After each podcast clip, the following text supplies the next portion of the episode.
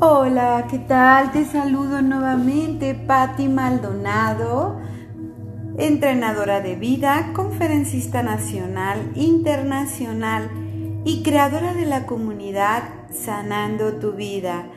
Así es, chicos, con el gusto de saludarte nuevamente, aquí con un nuevo podcast, un nuevo episodio, en donde mi intención siempre es aportarte información de valor para tu vida, para que con toda esta información que yo aporto en este espacio maravilloso de sanando tu vida, te puedas tú ver identificado con toda esta información. Hemos venido hablando principalmente de heridas del alma, el amor propio, eh, lo que son la dependencia emocional.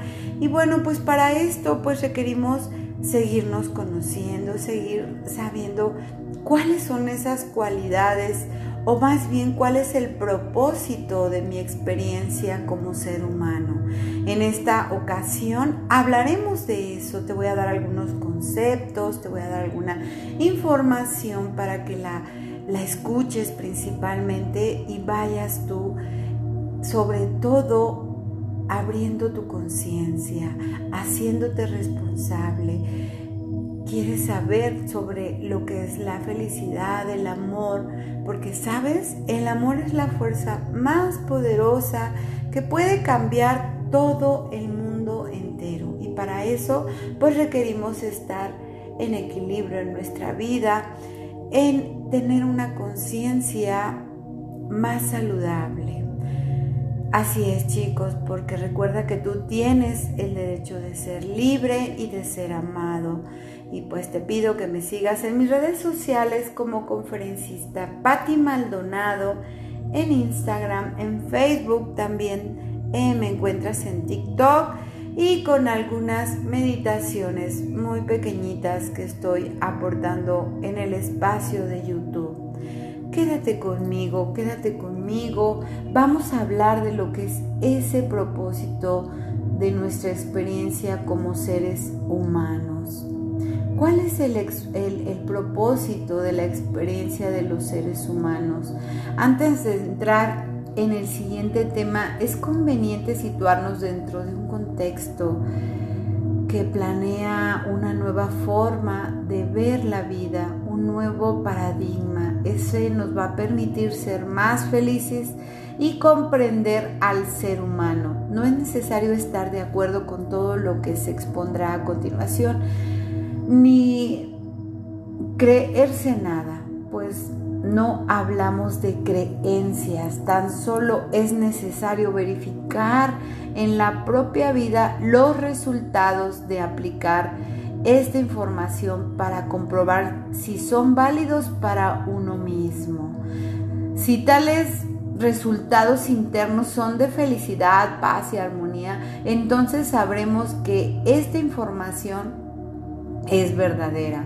Si las vivencias externas en cuanto a relaciones, salud, recursos y adaptación al miedo mejoran, entonces verificamos que esta información es de sabiduría. El propósito de la experiencia humana es evolucionar, desarrollar nuestra conciencia para llenarnos de sabiduría y amor. Todos los seres humanos, sin excepción, hemos venido al mundo para trabajar en nuestro desarrollo espiritual, compartiendo y participando en experiencias con otros seres humanos. La vida es un, un formidable proceso pedagógico del universo. El planeta Tierra es un colegio espiritual y cada experiencia vivida se puede comparar con un curso académico. El desarrollo espiritual es un trabajo interno, absolutamente individual y personal. Nadie puede hacerlo por otro, pero tampoco puede hacerse sin otro. Es decir, necesitamos de la interacción y de la experiencia con otra persona para poder elaborar nuestro propio desarrollo, para conocernos a nosotros mismos. A veces en lugar de asumir el propio desarrollo, pretendemos interferir en los demás. En esos casos, en vez de aprender de los otros, deseamos cambiarlos. Lo que se consigue con esto es distorsionar el proceso pedagógico o intentar distorsionarlo y con ello se complica la propia vida. Solo comprendiendo esto es posible ser eficiente al hacerse la pregunta, ¿qué nos quiere enseñar la vida en cada situación? Ya que toda situación es un aprendizaje, se trata de identificar, de aprender, de transmutar la ignorancia en sabiduría. Cuando notamos que el sufrimiento está desapareciendo, que la paz interior se vuelve innumerable y que la propia capacidad de crear, hacer, amar y servir se expresa sin condición, sin restricción alguna, significa que hemos alcanzado la sabiduría con el fin de sentar la base de una nueva civilización que produzca un mayor nivel de satisfacción para todas las personas. Es necesario comenzar por armonizarnos nosotros mismos. Para ello, resulta indispensable estudiar las leyes universales y aplicar los principios que conducen a la sabiduría. Hay que tomar en cuenta que solo por medio de la práctica constante y desechando las teorías y conceptos que nos muestren ser equivocados, es como llegaremos realmente a la sabiduría. Así será posible desarrollar la paz y la armonía directamente sobre el terreno con la enseñanza de la vida diaria, puesto que la vida es la mejor escuela y la naturaleza la mejor maestra. Para alcanzar la eficiencia únicamente hay que dejar de enfrentarse al orden perfecto del universo. La ineficiencia mental es necesaria para cubrir a través de la saturación que existen las leyes del universo. Cuando ya hemos sufrido lo suficiente, estamos preparados para comprender las leyes. Para cesar el enfrentamiento externo, primero tienes que cesar el interno. Y para ello es necesario haber aceptado todo lo que existe y todo lo que sucede. Es perfecto y necesario porque tiene un propósito de amor. El estudio y comprensión del porqué de las cosas que existen y suceden nos puede conducir al reconocimiento de las leyes que a su vez permiten crear un futuro mejor para la humanidad. Existen siete leyes del universo que se rigen en su totalidad de sus procesos de creación, administración y evolución. De estas siete, Cuatro son fundamentales puesto que controlan el desarrollo y la evolución de la conciencia de la especie humana en cualquier lugar del universo. Esas cuatro leyes conforman el triángulo inferior de las mismas, mientras que la ley de evolución superior que se rige sobre el triángulo inferior, también llamado el triángulo del infierno por ser la parte más baja de las leyes universales. Estaremos dentro de la ley cuando amemos, disfrutemos y valoremos lo que tenemos. Todo lo que está dentro de la ley funciona y fluye por sí solo. Todo lo que trae sufrimiento, angustia, dolor, enfermedad, es porque vamos en contra de las leyes y a través de eso les voy a reconocer. Los resultados que tenemos cuando nos salimos de las leyes nos permiten reconocer su existencia. Es necesario cometer errores para poder descubrir la ley. Los errores no son el problema, el problema es no aprender de ellos. La ley está diseñada para que nosotros mismos hagamos un cambio no para, no para que intentemos cambiar a los demás, como se puede ver en los... Te voy a presentar la siguiente información sobre estas, estas cuatro leyes. Primero que nada tenemos la ley de la naturaleza.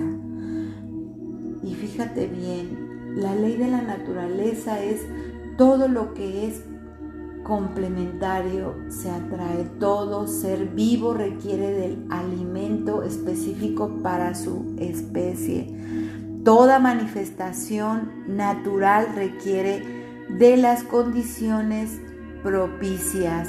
Todo ser vivo tiene por instinto el sentido de la ley. Todos los ciclos de la naturaleza tienen funciones específicas Toda violación de la ley produce graves consecuencias. Todo ser vivo tiene su función. Violar, los efectos de violar estas leyes son malestares físicos, desnutrición, enfermedades, vicios, degeneración, miseria, hambre, taras físicas y mentales, malformaciones físicas, desequilibrio ecológico, erosión, plagas, acortamiento de la longevidad. Y bien, tenemos como segundo lo que es la ley de la armonía. ¿Cuáles son esos postulados y cuáles son esos efectos de violar la ley? Los postulados son todo lo que se emite acciona, reacciona y vuelve. Todo lo que se ataca se defiende. Todo lo que agrada se acepta. Solo el amor puede transformar a las bestias en personas. Solo la comprensión evita la destrucción. Debemos manejar las situaciones y no ser manejados por ellas. El ejemplo es el mejor maestro. ¿Qué efectos nos da el violar esas leyes, esa ley de la armonía? Malestares psicológicos y problemas de relaciones, desconfianza, temor, distanciamiento, aislamiento, individualismo, soledad, tristeza, depresión, peleas, timidez, incomunicación, desunción, fronteras, traumas, complejos. Notas que si tú rompes esa ley de la armonía, todo efecto va a tener una respuesta. Así que obsérvalo. Seguimos con la tercera ley que es la ley de la correspondencia. Te voy a nombrar lo que son los postulados de la ley de la correspondencia. Toda situación es un aprendizaje. Toda circunstancia es, un genera, es generada por uno mismo. No hay ningún evento no corresponda a quien lo vive. Las personas estamos ubicadas en el lugar que exactamente nos corresponde. Venimos a la vida con lo necesario para vivirla. Solo sucede lo que tiene que suceder. Solo damos o tenemos lo necesario. ¿Cuál es ese efecto de violar esta ley de la correspondencia? malestares en el medio de vida individual, bloqueos, insatisfacción, dificultad para tener éxito en lo que se hace, disputas desgastantes contra las circunstancias de la vida, incapacidad de asumir la propia vida, miedos, angustias, frustraciones constantes. Bien, pues seguimos con la cuarta ley, que es la ley de la evolución. ¿Cuáles son esos postulados de la ley de la evolución? Solo la experiencia nos permite comprender la verdad. Solo los opuestos inducen el desarrollo de la conciencia. Solo se asciende de nivel mediante la transformación correspondiente. Solo se es el resultado de uno mismo. Solo nos enfrentamos a las situaciones que no hemos comprendido. Solo la necesidad de comprensión es la razón de la existencia física. Solo desde el desequilibrio se puede reconocer el equilibrio. ¿Cuáles son esos efectos de violar esta ley de la evolución?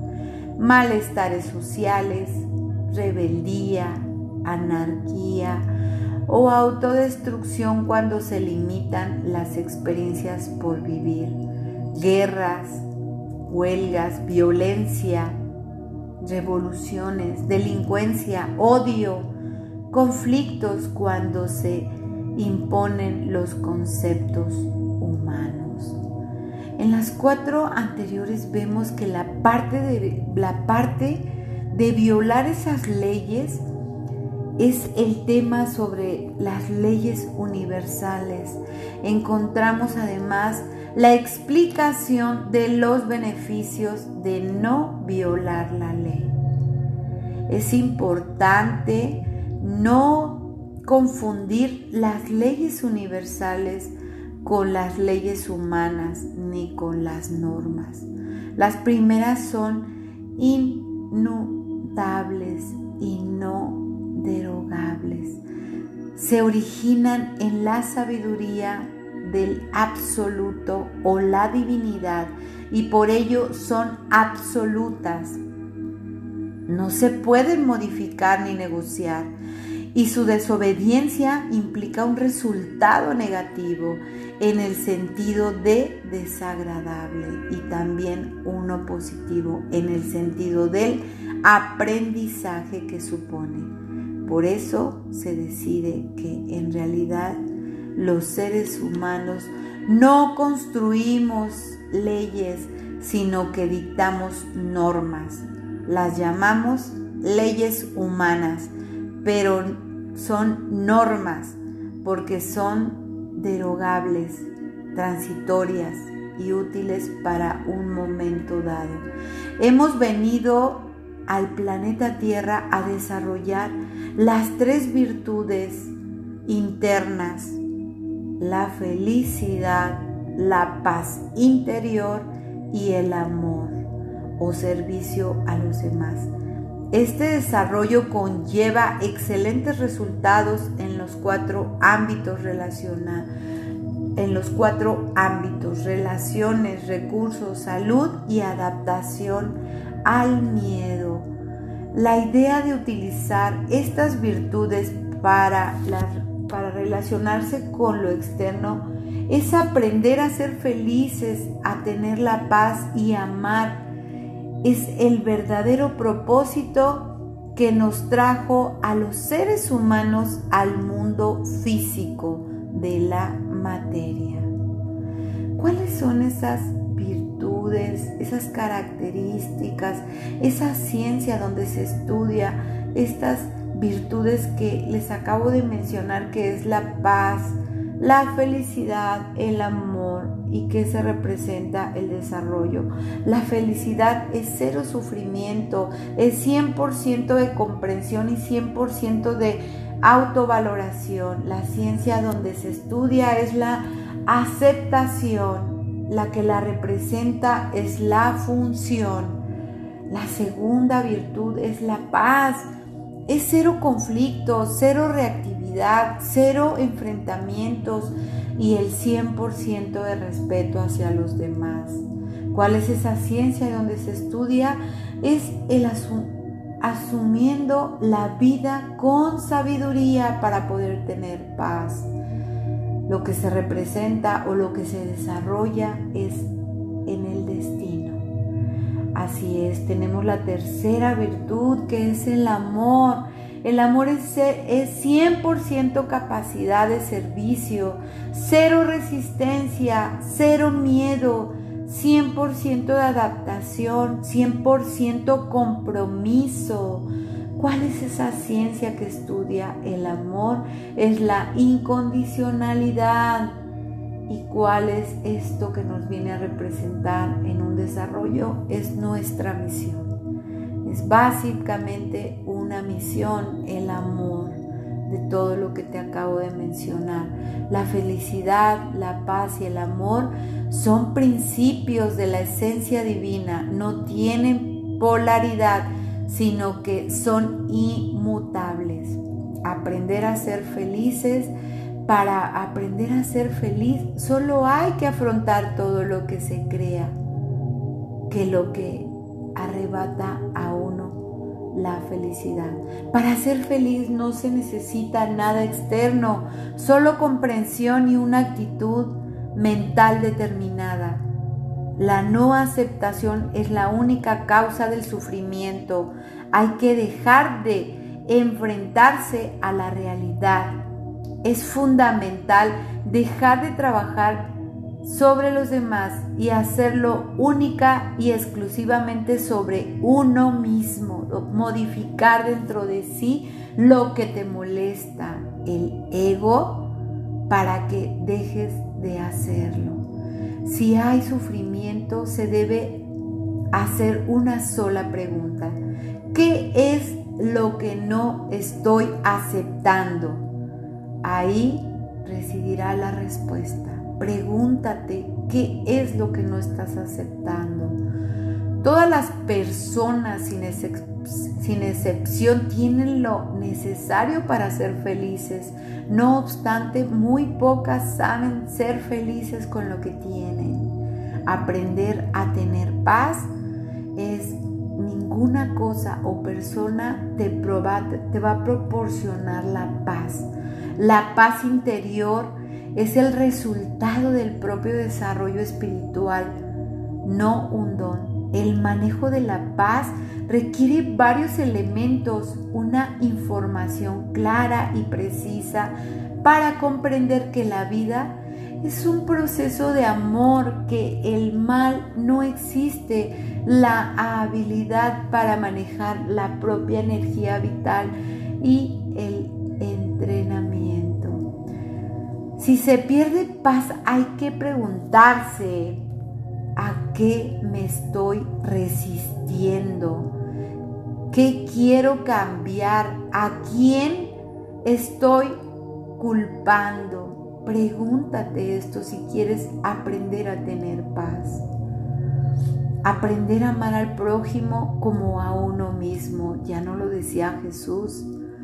Para ello solo hay que participar o compartir el tiempo con personas que tengan comportamientos muy diferentes a los propios para aprender a amarlos y respetarlos tal y cual son. El amor es inofendible, invulnerable, inmutable, universal y neutro. El amor supone una comprensión total del universo, es una forma de ser, no necesita objeto sobre el que se proyecte. El amor no es una fuerza, sino una herramienta. El amor no es un sufrimiento. Amar es dar siempre lo mejor de uno mismo si existe desmotivación, lo mejor es pensar, ¿por qué estoy permitiendo que la situación concreta limite mi capacidad de servicio, que en realidad no debe depender de los eventos externos? Al desarrollar estas tres virtudes internas, se obtiene un excelente resultado externo en los cuatro ámbitos. En las relaciones, en los recursos, en la salud, en la adaptación al medio. En la experiencia de vida de cualquier ser humano están presentes cinco elementos. El propósito, el destino, la misión, la función y la intención.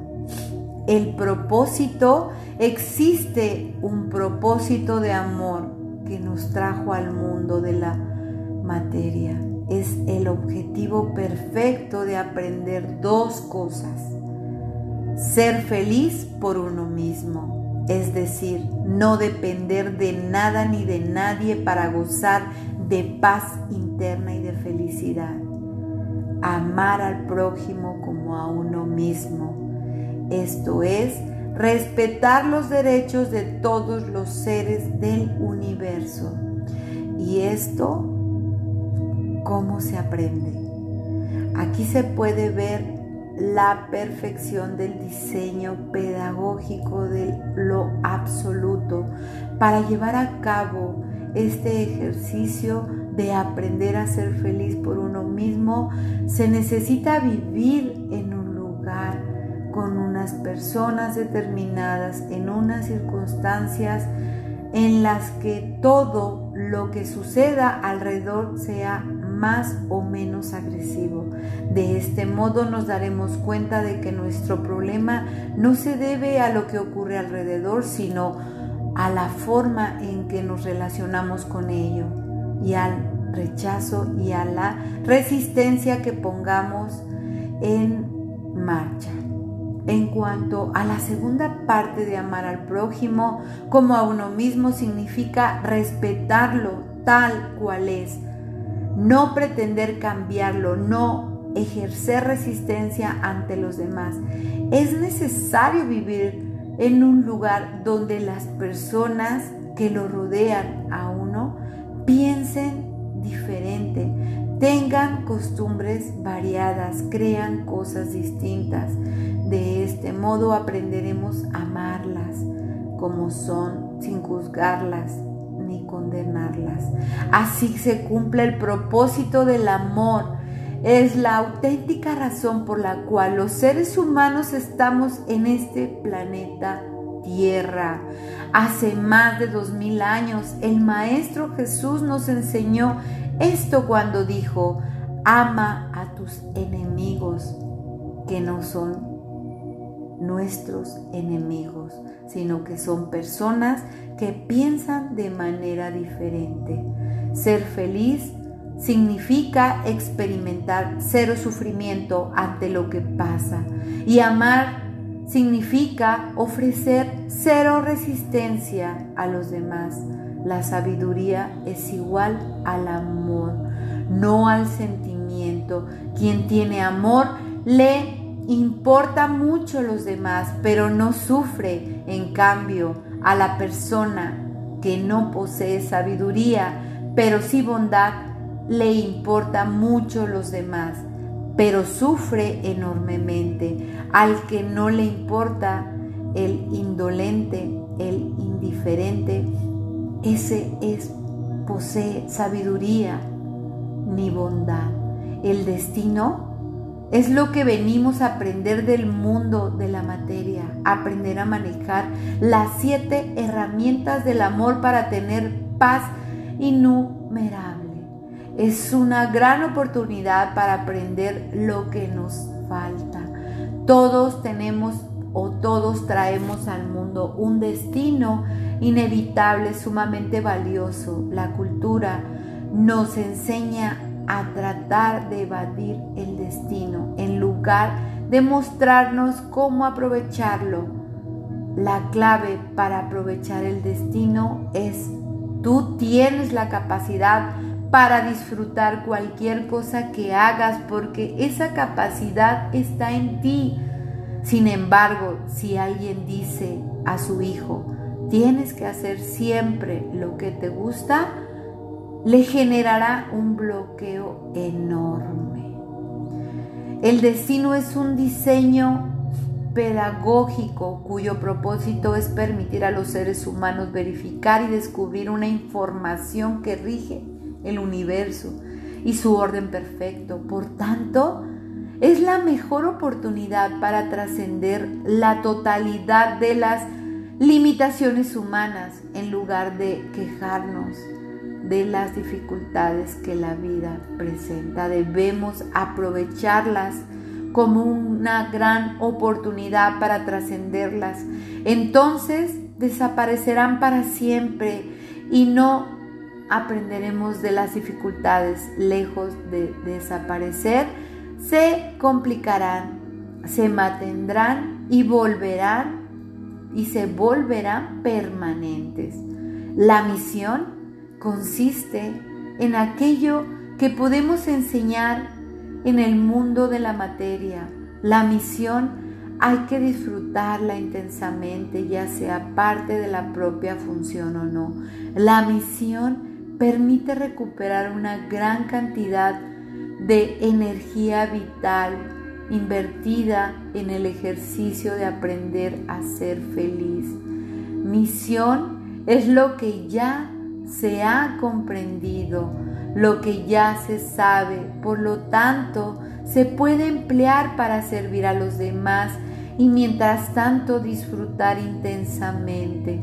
Tanto la misión como el destino están representados en la personalidad, este último a través del sistema de creencias y aquellas mediante la comprensión a medida que trans mutemos nuestra ignorancia en comprensión y sabiduría, cada vez poseeremos más misión y por tanto más satisfacción. La función es lo que cada cual hace para ganarse el sustento. Consiste en poner todo el entusiasmo, alegría, amor, posibilidades en lo que hace, aunque no sea parte de la misión. Sabemos que todos los seres vivos tienen una función dentro del orden del universo.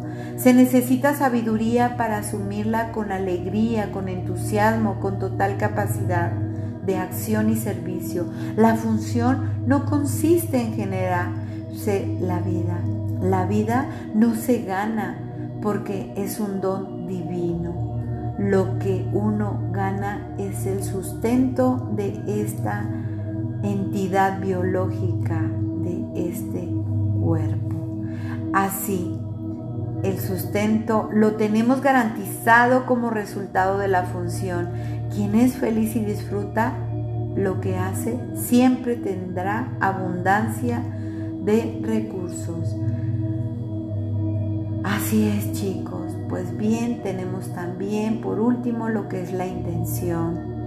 Es lo que queremos para nosotros mismos o para los demás. La intención se ha de orientar de forma tal que no interfiera en los destinos de los demás ni trate de evadir el destino propio.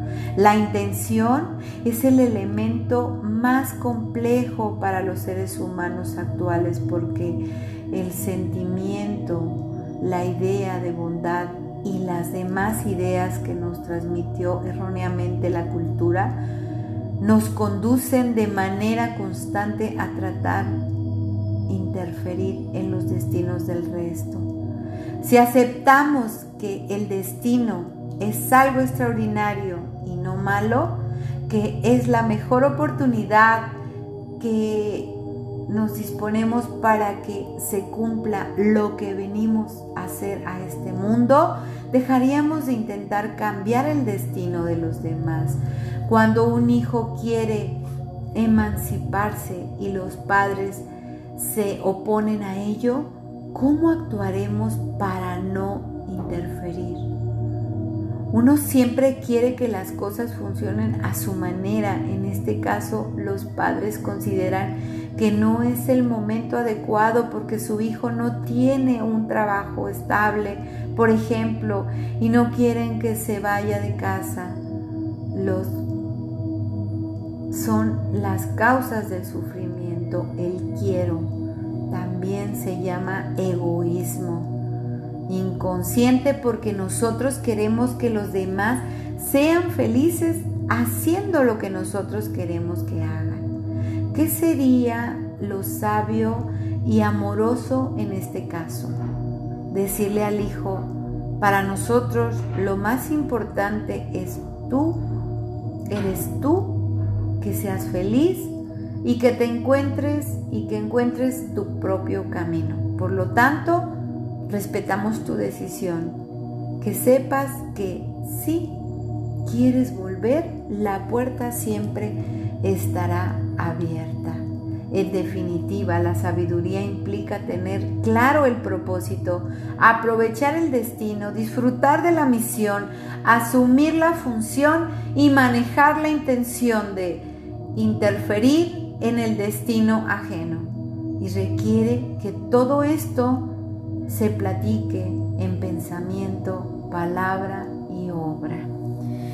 ¡Wow! ¡Qué maravillosa información, chicos! Vamos a identificarnos para saber cuál es esa misión que venimos a dar a este mundo, pero principalmente, pues seguir conectados en el amor, en ese amor divino que hay dentro de nosotros yo te agradezco mucho que te hayas quedado hasta el final en este episodio, en este podcast. Recuerda que yo soy entrenadora de vida, doy acompañamiento si quieres tratar algún tema, alguna situación que tengas en tu vida, con muchísimo gusto yo te puedo acompañar. Porque recuerda que mi misión en este espacio es llevarte un mensaje de amor, de fe, de esperanza, de sabiduría, de espiritualidad para tu vida, para que con esto logres tener una conciencia, una conciencia más amplia, una conciencia que te lleve a encontrar tu verdadero propósito, tu verdadera misión de vida. Gracias, para mí es un honor estar en este espacio. Nos vemos en el siguiente episodio. Gracias, gracias, gracias.